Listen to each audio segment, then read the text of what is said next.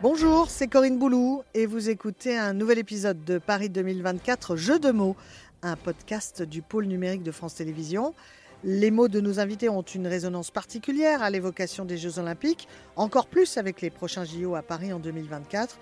Alors laissez-vous prendre au jeu avec eux des jeux à domicile, des mots à découvert pour des bleus dans les jeux. Bienvenue et bonne écoute.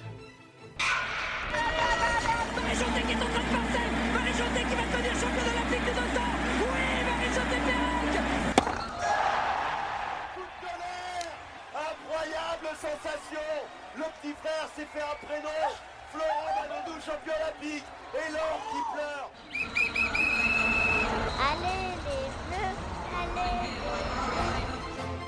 Entre deux tournois, je le rejoins au Centre national d'entraînement à deux pas de Roland Garros, un lieu emblématique du sport français et international. Alors lui, c'est simple, avec son double, il a tout gagné ou presque. L'Angevin connaît les plus grands du circuit pour les côtoyer depuis plus de 20 ans maintenant. Ce fringant quadragénaire n'est pas rassasié. La proximité des Jeux à Paris renforce son envie de repousser les limites du temps jusqu'à l'été 2024. Bonjour Nicolas Mahut. Bonjour, merci pour cette belle présentation. Je vous en prie.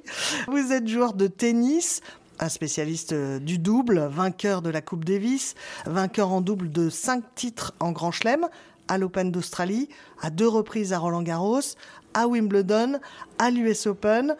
Auteur-réalisateur du plus long match de l'histoire du tennis, c'était à Wimbledon.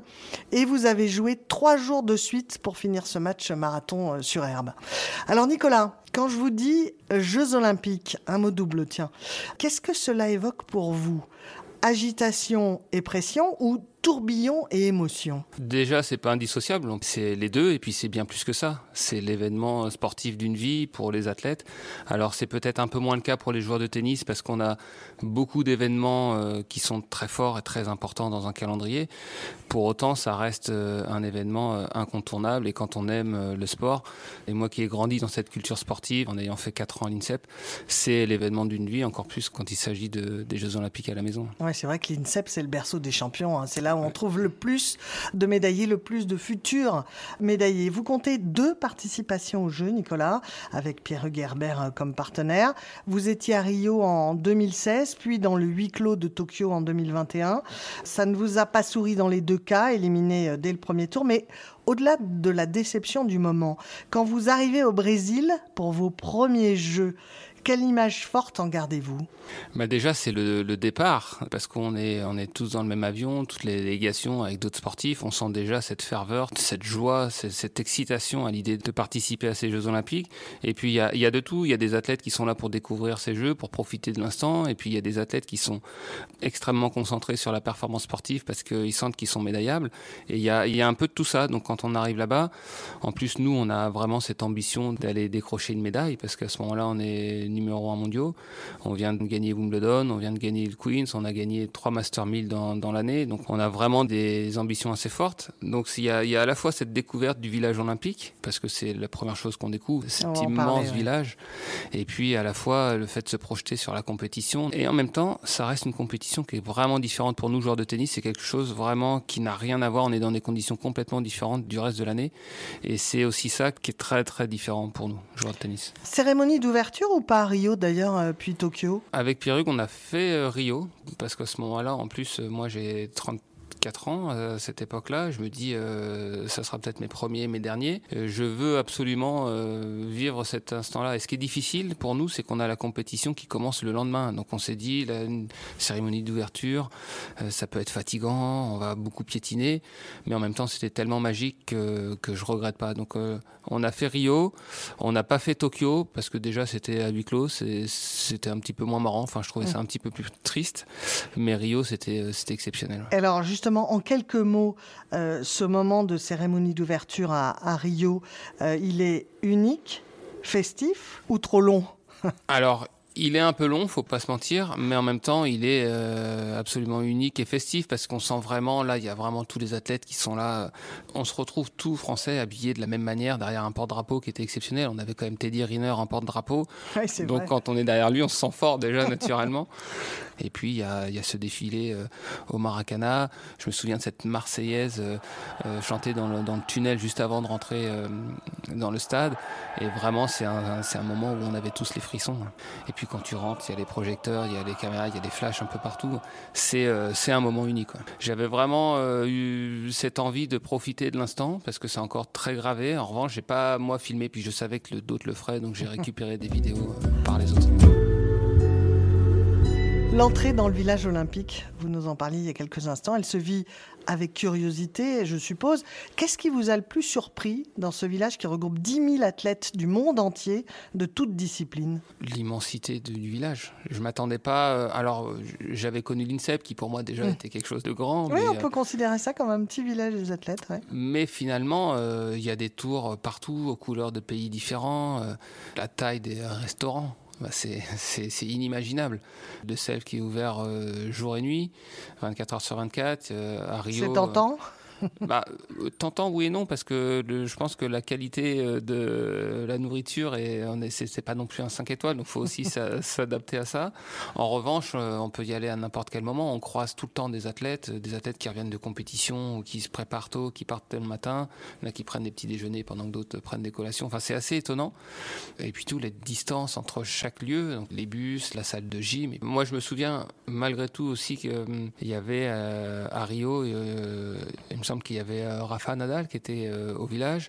C'était l'émeute à chaque fois qu'il était là, donc il faisait des, photos en permanence. Et puis même nous, euh, on était avec Joe et, Gaël. Et c'est vrai qu'ils passaient leur temps à faire des, photos avec des athlètes étrangers, toujours avec, avec le sourire et bienveillance à chaque fois. Tu pouvais sentir qu'ils étaient fatigués, mais ils acceptaient ce, jeu-là, de faire des photos avec les autres athlètes. Ouais, c'était très très sympa à voir. Oui, c'est ça, c'est que la délégation tennis, elle suscite, comme le basket d'ailleurs, euh, quand la Dream Team euh, américaine euh, passait dans un village olympique, elle se remarquait. Euh, Il y, a- il y a comme ça des disciplines phares euh, qui attirent hein, les regards et, et qui attirent euh, une certaine curiosité forcément, Oui, même quand alors- on est sportif. Oui, oui, oui, énormément. Alors, c'est vrai que là, on parle de stars du tennis, Mm. des joueurs qui vont au-delà de notre sport. Nous, nous, on n'avait pas eu la chance d'avoir les joueurs NBA euh, au village. Ils logeaient à un autre endroit, je sais plus où c'était d'ailleurs pendant Rio, mais ils n'étaient pas au village. Et puis il y avait, euh, il y a des disciplines évidemment, les, les athlètes, euh, Usain Bolt ou autres. euh, J'imagine que ça devait être euh, extraordinaire, mais il y avait beaucoup, beaucoup de- d'effervescence autour des, des top joueurs français de tennis. Est-ce que les Jeux, c'est aussi l'occasion de, de découvrir d'autres athlètes de la délégation olympique? Est-ce que vous avez pu échanger? Alors, vous m'avez dit avec Teddy Riner, mais avec vous avez découvert d'autres d'autres sportifs que... Oui, c'était extrêmement enrichissant parce que quand on arrive sur les grandes tables au restaurant, on s'assoit. Alors généralement, on, re- on repère des Français, on peut Mm. s'asseoir, on discute, ou on se retrouve aussi dans la salle de soins qui est souvent au rez-de-chaussée de la tour. Donc euh, on échange beaucoup avec d'autres athlètes. Moi, je me souviens avoir beaucoup échangé aussi avec des handballeuses euh, à l'époque à Rio et qui m'expliquaient aussi leur, leur fonctionnement. C'était très intéressant de voir leur fonctionnement avec le préparateur mental, avec le- le- la manière dont ils travaillaient la vidéo, les gardiennes qui passaient un temps incroyable sur la vidéo. Donc c'était extrêmement intéressant. Et puis à côté de ça, des que je connaissais pas du tout, avec euh, la voile. Et pour moi aussi, c'était quelque chose d'extrêmement important de pouvoir échanger avec d'autres athlètes de sport que je connaissais pas justement pour comprendre leur fonctionnement. Et euh, alors, vous l'avez dit, vous avez été éliminé euh, prématurément à Rio, mais Tokyo, c'était différent parce que à cause de huis clos, vous étiez obligé de repartir assez vite euh, et de ne pas profiter des Jeux. Mais est-ce qu'à Rio, vous avez pu aller voir d'autres disciplines où le circuit reprenait tellement vite après le tournoi olympique de tennis qu'il fallait déjà repartir euh, du Brésil? Alors nous, on a un calendrier qui fait qu'on arrive très peu de temps avant et puis on repart rapidement après parce qu'on avait, je crois, après eux, c'est Cincinnati qui était la semaine après. Malgré tout, on avait réussi à rester 2-3 jours. Donc je me souviens avoir vu la, finale olympique de Florent Manodou en, en 50 mètres. Donc c'est quand même un, moment euh, assez incroyable. On avait vu euh, du handball féminin et masculin, il me semble. Puis un match de, basket. Donc on avait eu- euh, pu regarder un petit peu et profiter. À Tokyo, c'était différent parce que c'était du huis clos. On n'avait pas d'accès, on n'avait pas de ticket pour voir les autres compétitions. Et moi, ce que je retiens de Tokyo, c'était l'ambiance qu'il y avait dans la salle de soins et notamment avec les joueurs de foot. Il y avait euh, Flo- Gignac. Flo Thauvin et, et Dédé Gignac. C'était le, c'était le soir un peu, c'était le show Dédé Gignac euh, tous les soirs un petit peu. Quand on se retrouvait, on sentait que on était en même temps que le judo, nous. Et donc on voit la différence de comportement et de stress qui monte quand c'est mon J-3, moins 2, moins 1. Et, et puis chaque soir, pour décompresser, il y avait toujours Dédé qui venait et c'était le show pendant une demi-heure, une heure. Et ça, c'était L'ambianceur. C'était un super souvenir. ouais. La finale de Florent Manodou, impressionnant, euh, la natation. Extrêmement impressionnant. Florent Manodou va monter sur le plot numéro 4 devant lui. Un défi à la démesure de son talent. extrêmement impressionnant. Déjà la présentation euh, des les, les joueurs qui se mettent, les joueurs, les athlètes Les qui nageurs. se mettent sur le sur le plot, le silence avant le, le coup de sifflet ou le, le coup de feu du départ. Et ce moment-là, des 5 secondes, c'est très bref, hein, mais c'est un silence incroyable. Et puis d'un coup, dès que ça part, une ambiance incroyable. Il a jailli du plot comme si sa vie en dépendait. Florent Manodou un petit peu devant. Et le retour à sa gauche. D'eau numéro 3 d'Anthony Irvine. Florent Manodou peut-être. Florent Manodou pour le titre. Irvine qui revient. Manodou, Irvine à l'arrivée à la touche. Irvine devant Manodou et Nathan. Ça va très très vite. Les remous, on voit à peine les nageurs. Pourtant, on était plutôt bien placés. Mais c'était vraiment très impressionnant la, vitesse et la, puissance qui se dégageait des nageurs. Et puis en même temps, on regarde, on sait pas trop ce qui se passe, on les voit pas. On regarde le, le tableau pour voir s'ils gagnent ou pas. Finalement, il avait fini deuxième, mais euh, ça reste un bon souvenir pour moi en tant que spectateur. Nicolas, vous le disiez tout à l'heure, euh, vous le soulignez, certains athlètes disent que lorsqu'ils arrivent quand même pour la première fois au jeu, que c'est finalement un tournoi comme un autre pour certains, euh, où l'on affronte les mêmes joueurs que l'on croise toute l'année sur le circuit. Vous, vous dites c'est complètement différent, un tournoi olympique d'un tournoi ATP euh, de l'année. Moi, je dis que c'est différent dans le fonctionnement de chaque athlète. On arrive aux Jeux Olympiques avec une délégation euh, française, donc on n'a pas notre entraîneur, on n'a pas notre quotidien. Donc généralement, les joueurs, ils arrivent avec soit leur entraîneur, leur préparateur physique ou leur kiné, ou en tout cas leur, leur staff. Ils sont euh, dans un hôtel qu'ils choisissent pour la plupart du temps, et euh, ils ont un fonctionnement qui est très précis. Là, on arrive dans un village olympique, donc dans une chambre ou enfin dans un appartement avec euh, trois chambres doubles qu'on partage avec les autres joueurs, qui n'ont pas le même rythme de vie. Donc vous imaginez bien entre un, un fonctionnement, un Gaël mon fils, il n'a pas le même fonctionnement que moi par exemple, ou qu'un autre joueur. C'est sûr. Donc, on vit ensemble avec des horaires différents, avec euh, un encadrement différent, même si c'est un encadrement équipe de France, c'est pas des, des entraîneurs qui nous suivent de l'année, donc c'est des repères qui sont différents. Après, oui, les adversaires sont les mêmes. Et on a envie d'y regoûter. Justement, les Jeux Olympiques à Roland-Garros fin juillet, début août en 2024. C'est un moteur euh, pour continuer à s'entraîner au jour le jour, à jouer en tournoi. Le seul peut-être aujourd'hui, Nicolas? Oui, alors il y a aussi encore le plaisir du jeu qui m'anime, mais pour faire les efforts que je fais aujourd'hui à 41 ans, tous les matins, c'est pas facile. On sent, on sent quand même qu'il y a des années de circuit euh, derrière. Mais c'est, oui, c'est mon moteur. Alors j'y pense pas tous les jours, mais je sais quand il y a un moment un peu plus difficile, je sais que j'ai ça dans un coin de la tête. J'ai envie de pouvoir euh, revivre ça une dernière fois. Revenons un peu en arrière, même beaucoup en arrière, à votre enfance.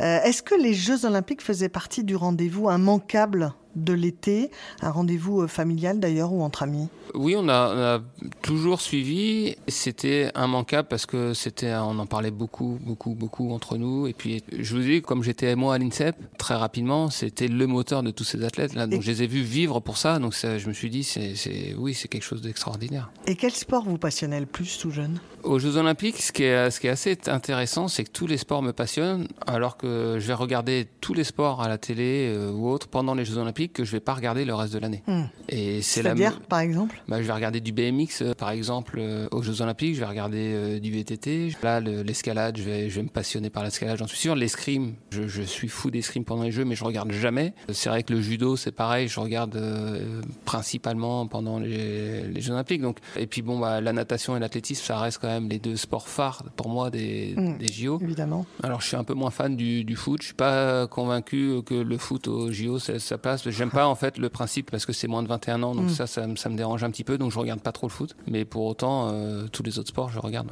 Le rugby à 7, fantastique. oui, c'est vrai.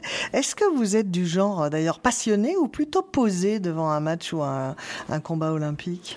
Bah, je... Ou de, de façon générale d'ailleurs Non, alors je vais, je vais pas faire des bons dans tous les sens. Je pense qu'avec l'âge aussi, je me suis un peu assagi, mais je, je vais vraiment vibrer, avoir des émotions. Quand Estanguet était euh, champion olympique, euh, il y a des frissons. Il y a le, le moment aussi quand il y a les podiums. Quand on voit des Marseillaises avec l'émotion qui monte, moi c'est quelque chose qui résonne très fort euh, chez moi. Tiens, justement, on va faire un exercice de mémoire. Quel souvenir de finale olympique avez-vous en tête? Alors, tout jeune et puis euh, on, verra ça un petit peu plus tard euh, sur les, derniers jeux à- ensuite. Moi, j'ai un sentiment, alors peut-être que je mélange un peu tout, mais j'ai le sentiment que instinctivement, ce qui revient, c'est la Atlanta, la perche de Jean Galfion, et puis le, doublé aussi de, de Marie-Jo. Pour moi, c'est ça qui me revient très fortement. Et pour la petite histoire, ce qui est incroyable, c'est que Jean Galfion, moi, je l'ai vu se préparer à l'INSEP avant d'y aller. Et je m'étais fait la réflexion, je me disais, mais il part quand même un peu tard. Et j'avais euh, j'avais 14 ans, euh, j'avais Ah oui. ouais, c'est ça, Ouais. j'ai vraiment j'étais vraiment au tout début. Et je le voyais, je me disais c'est quand même impressionnant. Et quelques jours et semaines après, il était champion olympique, donc ça c'était c'était incroyable. Oui Ça passe pour Galfion Extraordinaire 5,92 Quel saut il a fait Là vraiment, superbe Jean Galfion puis oui, bien sûr la, la ferveur autour de, de Marie-Jo ouais. Ouais, ça, c'est vrai que vous êtes nombreux souvent à citer Bah, euh, Marie-Jo. c'est- ça bah, reste l'athlète emblématique des Jeux Oui, et Olympiques. puis parce que, parce que j'étais jeune, moi. Puis bien sûr, il y a euh, la Dream Team. Quand on parle de Barcelone, je pense qu'il y a. personne qui n'évoquera pas la, la Dream Team. C'est clair. Après, moi, j'ai versé ma larme euh, David Douillet, alors qu'il reste très populaire et emblématique, donc ça reste un, un sport majeur. Mais à Sydney, quand il gagne, c'était extraordinaire. Évidemment, moi, en tant que joueur de tennis, j'avais vibré euh, sur le parcours d'Arnaud Di Pasquale. Je me À levais- Sydney en 2000, en médaillé de bronze. euh, Exactement. Donc moi, je me levais la nuit pour voir ces matchs. Mais je, ouais, je me souviens, David, David Douillet, ça avait été euh, un moment fort. Mais tout comme Laura Flessel, Jean-François Lamour, j'avais adoré ça. Euh. Vous avez de bons souvenirs quand même. Tiens, d'ailleurs, dans les finales plus récentes, si vous en aviez une à revoir, alors vous nous avez parlé du, que vous aviez été voir euh, la finale du 50 mètres nage libre de Florent Manoudou à, à Rio.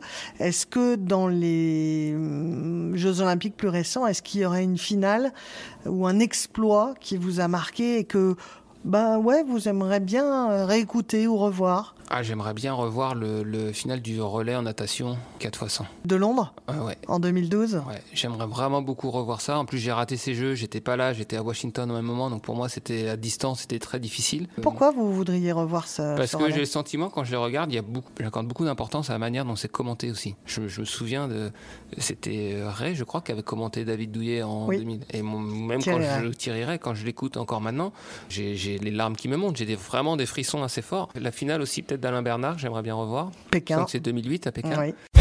Sullivan, Alain Bernard et la ligne numéro 2. Stéphane Listrand, le Suédois qui revient.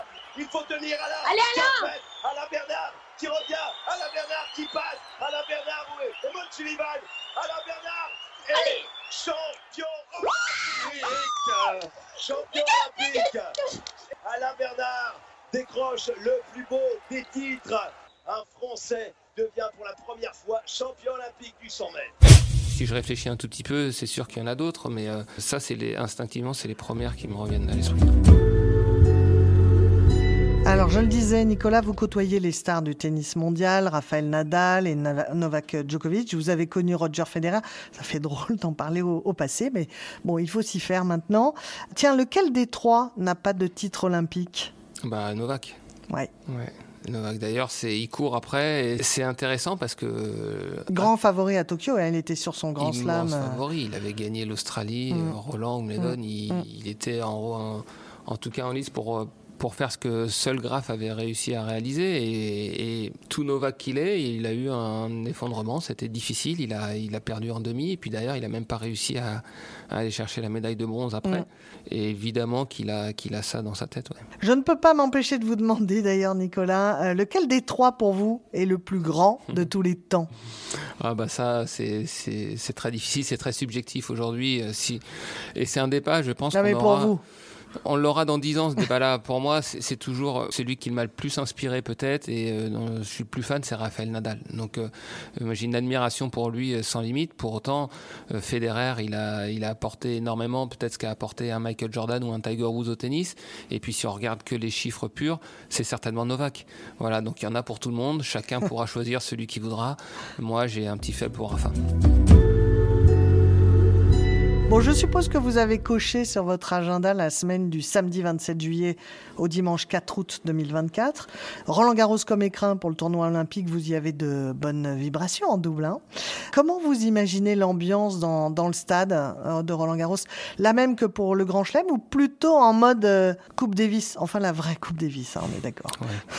Eh ben, je pense qu'il peut y avoir euh, une vraie ambiance particulière. Moi, j'avais été un petit peu. Alors, j'ai pas vécu Londres. J'ai vu encore une fois qu'à la, télé, mais j'avais trouvé Wimbledon. euh, ça avait été très dérangeant parce que ça avait été des couleurs olympiques et ça avait, ça m'avait vraiment déstabilisé à la télé de voir euh, le central de Wimbledon Aux couleurs aux olympiques. couleurs olympiques. Et ça je- pourrait être le cas à Roland Garros Ça pourrait déstabiliser les Français? Non, je pense que l'ambiance à Roland Garros sera exceptionnelle parce que les Français ont envie de vivre cet événement-là.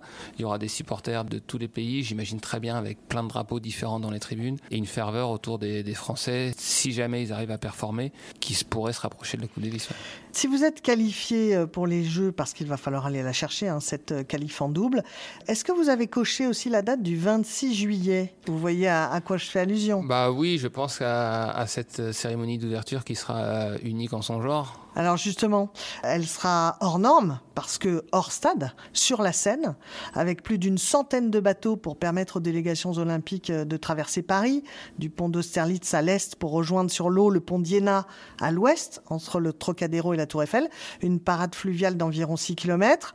Alors pour vous, Nicolas, c'est tentant, bluffant ou déraisonnable? Mais je pense que les, les jeux, de toute manière, c'est parfois euh, déraisonnable. C'est, on parle d'émotion. Et là, je pense qu'ils ont raison de tenter ça. Moi, moi évidemment que si jamais j'y suis, je ne raterai pas cette cérémonie d'ouverture. ah oui. Vous que- avez le pied marin? Non, pas du tout. Non, mais j'ai le mal de mer, vraiment. Mais pour autant, euh, je sais que c'est quelque chose que je ne voudrais pas rater parce que je pense que c'est une idée extrêmement originale. En termes d'organisation, je pense que ça va être très compliqué, de sécurité très compliqué également. Il faut espérer aussi qu'il fasse beau ce jour-là.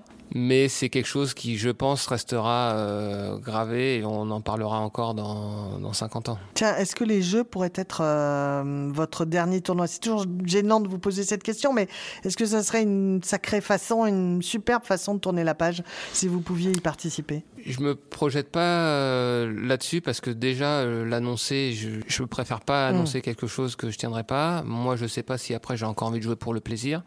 Ça dépend aussi du résultat, évidemment. Et mm, on finit sur une médaille d'or olympique, euh, c'est très tentant d'arrêter là-dessus. C'est déjà suffisamment euh, chargé en émotions les Jeux Olympiques pour se rajouter quelque chose en disant c'est mon dernier match. Je pense que c'est vraiment euh, Mm. pas très stratégique de faire ça. Donc c'est pas dans mes plans. non. En attendant, si vous aviez la possibilité en 2024 de suivre trois finales olympiques hors tennis, hein, parce qu'on vous souhaite d'y être, comme spectateur, donc, quelles seraient-elles? Euh, J'aimerais bien voir la finale de la perche parce qu'on peut peut-être avoir un record du monde. Oui. J'aimerais bien voir euh, une, euh, une finale de volley avec la France. Ah oui. parce que j'ai jamais assisté Champion à olympique ça en titre, et en champion olympique en titre et je, je leur souhaite vraiment de, bah, de faire le doublé donc un sport un sport collectif et puis après une découverte je sais pas quelque chose que je connais pas euh, on a une chance de médaille Le breaking?